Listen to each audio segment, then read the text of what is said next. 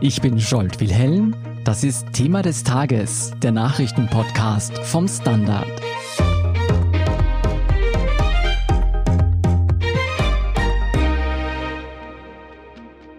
Bundeskanzler Sebastian Kurz hat sich zum ersten Mal seit langer Zeit zum Klimaschutz geäußert. Ihm zufolge muss der technologische Fortschritt uns den Sieg gegen die Erderwärmung bringen. Dass wir unser eigenes Verhalten ändern und so unseren ökologischen Fußabdruck verkleinern, sei für Kurz ausgeschlossen. Das wäre laut dem Kanzler ein Schritt zurück in die Steinzeit. Was zunächst sehr bequem für uns alle klingt, wäre laut Experten und Expertinnen aber ein fataler Irrweg. Und auch Umweltministerin Leonore Gewessler zeigt sich irritiert. Wie daneben oder richtig die Einstellung des Kanzlers zur Klimapolitik ist und ob wir für Klimaschutz wirklich zu einem primitiven Leben zurückkehren müssen, erklärt uns heute Nora Laufer. Und wir sprechen auch darüber, welche politischen Konsequenzen das für die türkis-grüne Regierung haben könnte. Nora, Kurz hat mit seiner Sicht des Klimaschutzes ja wirklich viele Menschen, die sich intensiv mit dem Thema beschäftigen, verärgert oder zumindest verwundert. Du berichtest selbst seit Jahren für den Standard über den Klimawandel und sprichst ja laufend mit Experten und Expertinnen. Würdest du unseren Bundeskanzler als Klimawandelexperten bezeichnen? Ich würde sagen, das ist gar keine so leichte Frage für den Einstieg. Es ist nämlich nicht so einfach zu beantworten. Kurz hat sich in der Vergangenheit fast gar nicht zur Klimakrise geäußert. Er hat zwar im Wahlkampf noch gesagt, er will den Klimaschutz zur Chefsache machen, passiert ist es aber eigentlich nie. Klar ist aber, so wie er diese Woche über den Klimaschutz gesprochen hat, kann das eigentlich nur zwei Dinge bedeuten. Entweder er hat das Ausmaß der Klimakrise noch nicht verstanden oder das Thema ist ihm schlichtweg egal. Hm. Ja, dann bringen wir uns mal bitte alle auf den gleichen Informationsstand. Was hat denn Kurz genau gesagt und in welchem Zusammenhang hat er diese Aussagen getätigt? Also Sebastian Kurz hat den Vorarlberger Nachrichten ein Interview gegeben. Thema war eigentlich der Bau der umstrittenen Bodensee-Schnellstraße S18. Er hat aber auch allgemein über den Klimaschutz geplaudert und einmal erzählt, was er so meint, was notwendig wäre. Der Kanzler sagte zum Beispiel, dass uns der Weg nicht zurück in die Steinzeit führen dürfe. Mhm. Er sagt auch, der einzig richtige Zugang zum Klimaschutz ist, auf Technologie und Innovation zu setzen. Über Treibhausgasreduktion spricht er zum Beispiel gar nicht. Mhm. Okay, lass uns mal dieses Zitat aufdröseln oder diese Aussagen aufdröseln. Zunächst einmal, von welchen Technologien spricht der Kanzler? Er hat im Interview mehrere Technologien angesprochen. Da kamen E-Autos vor, natürlich auch das ÖVP-Steckenpferd der Wasserstoff. Kurz sprach aber auch über fossile Antriebe, von denen er meinte, dass viele ja schon viel emissionsärmer wären und sprach sich damit eigentlich nicht für ein Aus von Fossilen aus und widerspricht damit diametral dem, was die Grünen fordern und eigentlich auch dem, was er im eigenen Regierungsprogramm stehen hat und zwar, dass Österreich 2040 klimaneutral werden soll. Und das bedeutet einfach auch, dass es keine Zukunft für fossile Antriebe gibt. Mhm. Und wir sind ja noch am Schirm andere Technologien, wie du hast Wasserstoff schon genannt, aber auch Kunststoffe, die zum Beispiel sich recyceln lassen oder die abbaubar sind oder auch Passivhäuser. Kann es mit diesen Entwicklungen wirklich allein gelingen, die Erderwärmung aufzuhalten? Nein, auf keinen Fall. Also klar ist, dass neue Technologien, dass Innovation total wichtig ist im Klimaschutz weil es kann einfach dazu führen, dass wir unter Umständen schneller Treibhausgase reduzieren. Dennoch braucht das alles viel zu lang. Also wir können nicht darauf warten. Wenn wir das Beispiel E-Mobilität hernehmen, das ist natürlich eine wichtige Technologie. Klimaforscher sagen aber auch ganz klar, für eine Klimawende müssen wir weg von diesem motorisierten Individualverkehr und mehr in Richtung öffentlicher Verkehr, Sharing-Modelle. Wir müssen zu Fuß gehen, mit dem Rad fahren und das muss auch kein Zurück in die Steinzeit sein, sondern das kann ja auch tatsächlich eine Lebensverbesserung sein. Da gibt es schon sehr viele Ideen und die müsste man einfach wirklich anpacken und umsetzen. Lass uns darauf noch später eingehen. Ein Wundermittel, das immer wieder genannt wird von Technologievertretern, sind die sogenannten Carbon Capture Systeme, also Maschinen, die CO2 oder vielleicht auch andere Schadstoffe aus der Luft filtern können. Davon hört man ja auch immer wieder. Was hat es denn damit auf sich? Geoengineering ist keine Alternative zur Treibhausgasreduktion. Um das muss es einmal primär wirklich gehen, dass wir den Ausstoß senken. Und alles, was hilft, dass wir weniger Treibhausgase emittieren, weniger in die Atmosphäre blasen, ist gut. Aber eine Wundertechnologie, dass wirklich eine Klimawende gelingt, die gibt's einfach noch nicht. Mhm. Du hast es eh schon teilweise angeschnitten, aber was sagt jetzt die Forschung? Was ist jetzt der Konsens? Was müssen wir tun, um eine Klimakatastrophe abzuwenden? Ich habe in den vergangenen Tagen mit dem Meteorologen Mark Olefs gesprochen und der hat das mit einem sehr schönen bildlichen Beispiel erklärt.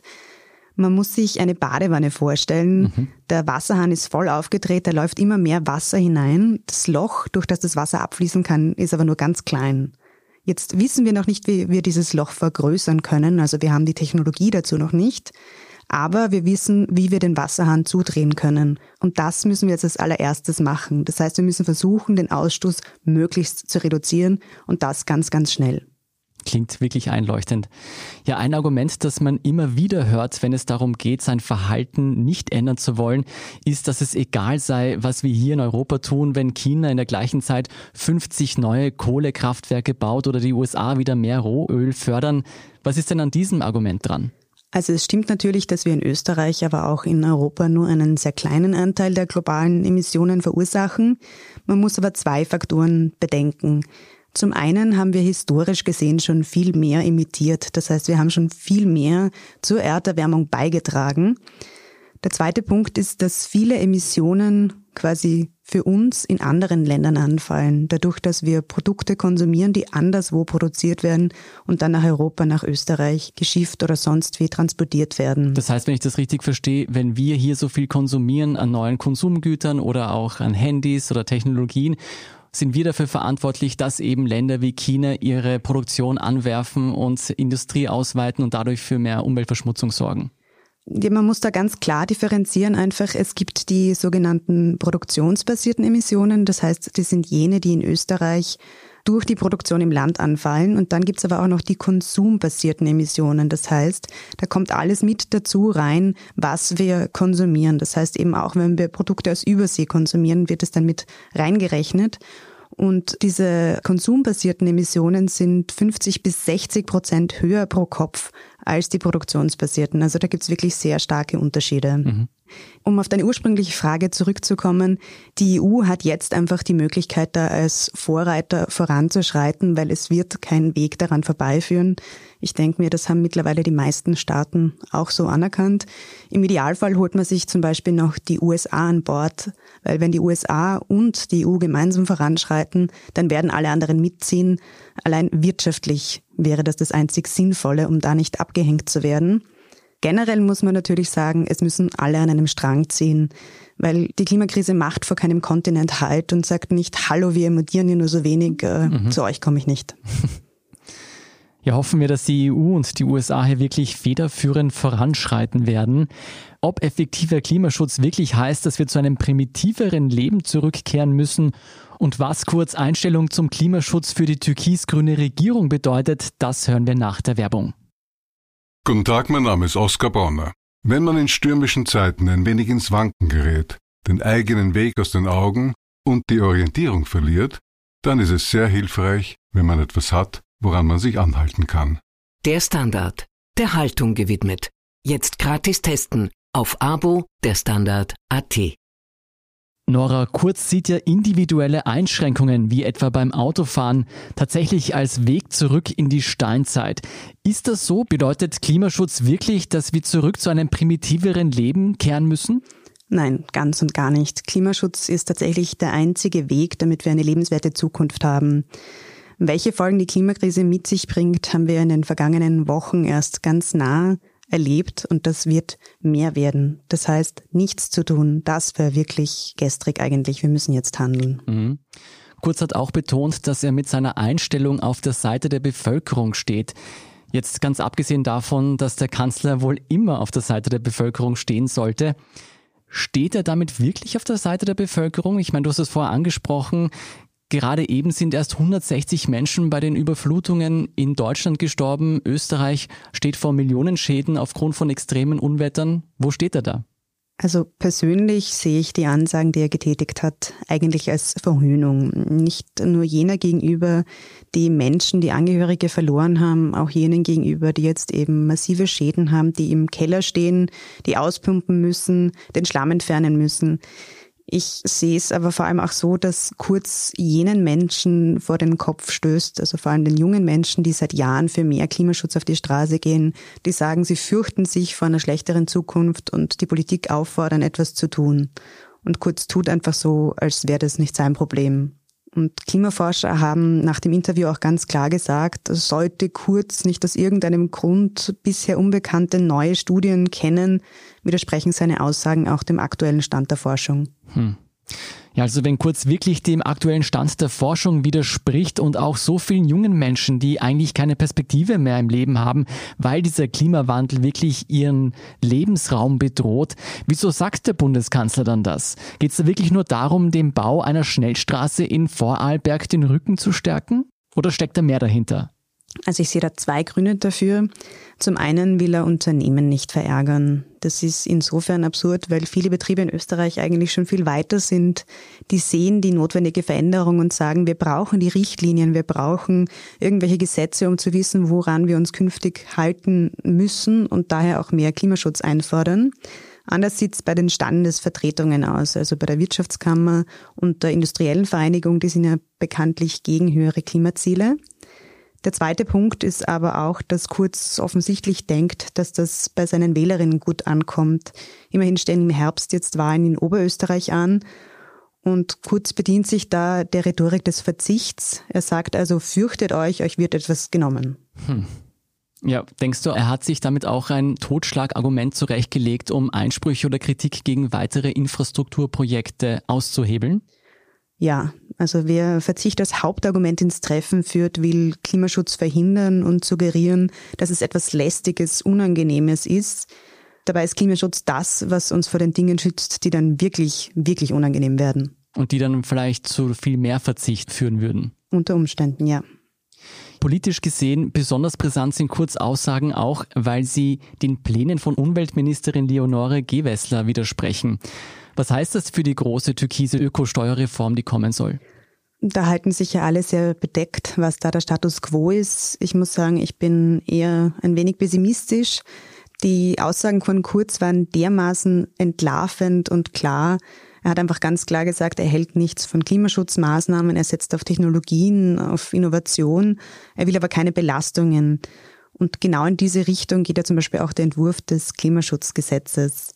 Und auch durch die geplante Ökosteuerreform wird es Veränderungen geben. Das heißt, klimaschädliches Verhalten wird teurer und ökologisches Verhalten bleibt im Vergleich günstig.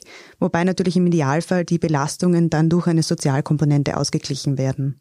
Was denkst du denn, besteht eine Möglichkeit, dass Kurz heißer kocht, als er ist? Also, dass er mit seinem Interview nur Unternehmen und die Autofahrerlobby oder seine Wähler besänftigen wollte, aber sich letztlich doch den Empfehlungen der Klimaschutzexperten und Expertinnen beugen wird? Ich wünschte, ich könnte diese Frage jetzt mit Ja beantworten. Der klimapolitische Kurs der ÖVP in den vergangenen Jahrzehnten hat aber eine ganz andere Richtung gezeigt und lässt es leider nicht vermuten. Hm. Die Grünen haben für ihr Klimaschutzpaket bei wirklich sehr vielen ÖVP-Skandalen und Anfeindungen ein Auge zugedrückt. Wir haben sehr viel darüber berichtet. Wenn dieses grüne Projekt jetzt platzen sollte, weil sich der Kanzler dagegen stellt, platzt dann auch die Koalition? Die Grünen zeigen sich bisher, was das angeht, weitgehend diplomatisch, lehnen sich da nicht so weit aus dem Fenster. Es wirkt gerade ein bisschen so, als würden sie in vielen Bereichen, also nicht nur im Klimaschutz, noch möglichst viel durchbringen wollen quasi für den Fall, dass die Koalition doch platzt. Sollte die Ökosteuerreform nicht kommen, kann ich mir auf jeden Fall vorstellen, dass das auch das Ende von Türkis-Grün sein könnte wäre jedenfalls ein triftiger Grund für Neuwahlen. Vielen Dank, Nora Laufer, für diese Einschätzungen. Danke, Scholt. Wir sind gleich zurück. Guten Tag, mein Name ist Oskar Bronner. Wenn man die richtige Immobilie zur richtigen Zeit am richtigen Ort finden will, dann sollte man auch zur richtigen Zeit am richtigen Ort danach suchen. Nämlich genau jetzt, im Standard. Tausende Häuser und Wohnungen bei nur einer Besichtigung im Standard und auf Immobilien der Standard AT. Und hier ist, was Sie heute sonst noch wissen müssen. Erstens, in sechs Wochen beginnt die Schule und die Infektionszahlen nehmen wieder zu. Es braucht also ein durchdachtes Konzept, um die Schülerinnen und Schüler nicht wieder regelmäßig ins Homeschooling zu schicken. Nun hat Bildungsminister Heinz Fassmann angekündigt, welche Schritte für den Schulstart geplant sind. Das Konzept wird aus Impfen, Testen, Luftfiltern und vereinzelten Masketragen bestehen. Dazu kommt ein strenges Monitoring-System, das Maßnahmen wie Schulschließungen verhindern soll. Details dazu werden in zwei Wochen präsentiert.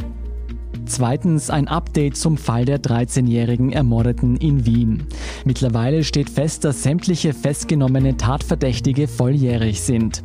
Ein vorgeblich 16-Jähriger sei einem Gutachten zufolge mindestens 18, möglicherweise 20 Jahre alt, bestätigt die Polizei. Gegen den Mann afghanischer Abstammung wird ebenso wie gegen zwei inhaftierte Landsmänner im Alter von 18 und 23 Jahren sowie einen flüchtigen 22-jährigen Afghanen wegen Vergewaltigung mit Todesfolge ermittelt. Der Strafrahmen sieht dafür für junge Erwachsene bis zu 20 Jahre vor, für Erwachsene bis zu lebenslang. Drittens, eine groß angelegte Umfrage unter sogenannten Influencern, die auf Plattformen wie Instagram, TikTok oder YouTube präsent sind, hat herausgefunden, wie viel Geld sich damit wirklich verdienen lässt. Bei den Teilnehmern handelte es sich zur Gänze um Content-Schaffende mit mehr als 1000 Followern. Auf ihre Instagram-Accounts angesprochen verdient erst rund die Hälfte der Befragten Geld mit ihrem Tun. 26% hoffen demnächst Einnahmen zu generieren, nur 4% geben an, bereits von Instagram leben zu können. Die Einnahmen werden dabei mit rund 5000 Euro brutto pro Monat angegeben. Das durchschnittliche Gehalt liegt bei den Befragten bei rund 2500 brutto. Nur für die ganz Großen in der Branche gibt es wirklich viel zu holen. Influencer mit mehr als einer Million Follower verdienen demnach rund 13.000 Euro pro Monat. Für die allermeisten bleibt das wohl eine Wunschvorstellung und wer hofft, dass Content produzieren leicht verdientes Geld ist, dem darf ich aus eigener Erfahrung sagen, dass man sich eine gemütliche 40-Stunden-Arbeitswoche abschminken kann, wenn man wirklich gut davon leben möchte. Und viertens noch eine Erinnerung für Sportinteressierte. Heute Freitag starten die Olympischen Sommerspiele in Tokio. Wir hatten ja gestern dazu eine ausführliche und launige Folge zu allem, was Sie dazu wissen müssen. Die weiteren News zum aktuellen Weltgeschehen finden Sie wie immer auf derstandard.at. Um keine Folge von Thema des Tages zu verpassen, abonnieren Sie uns bei Apple Podcasts oder Spotify. Helfen können Sie uns mit einer 5-Sterne-Bewertung und wenn Sie uns über Apple Podcasts hören, neuerdings auch mit einem der Standard Podcast Premium Abonnement. Für 3,99 Euro im Monat können Sie direkt unsere Arbeit unterstützen und Sie hören alle aktuellen und künftigen Folgen von Thema des Tages und von unserem Schwester-Podcast Besser Leben ohne Werbeunterbrechung. Dazu suchen Sie in der Apple Podcast App einfach unseren Kanal Der Standard und schließen dort dann ein Der Standard Podcast Premium Abo ab. Wenn Ihnen unsere Arbeit gefällt, schreiben Sie uns auch gerne eine nette Rezension. Darüber freuen wir uns immer ganz besonders. Verbesserungsvorschläge und Themenideen schicken Sie uns am besten an podcast.derstandard.at. Danke für Ihre Unterstützung. Ich bin Jolt Wilhelm. Baba und bis zum nächsten Mal.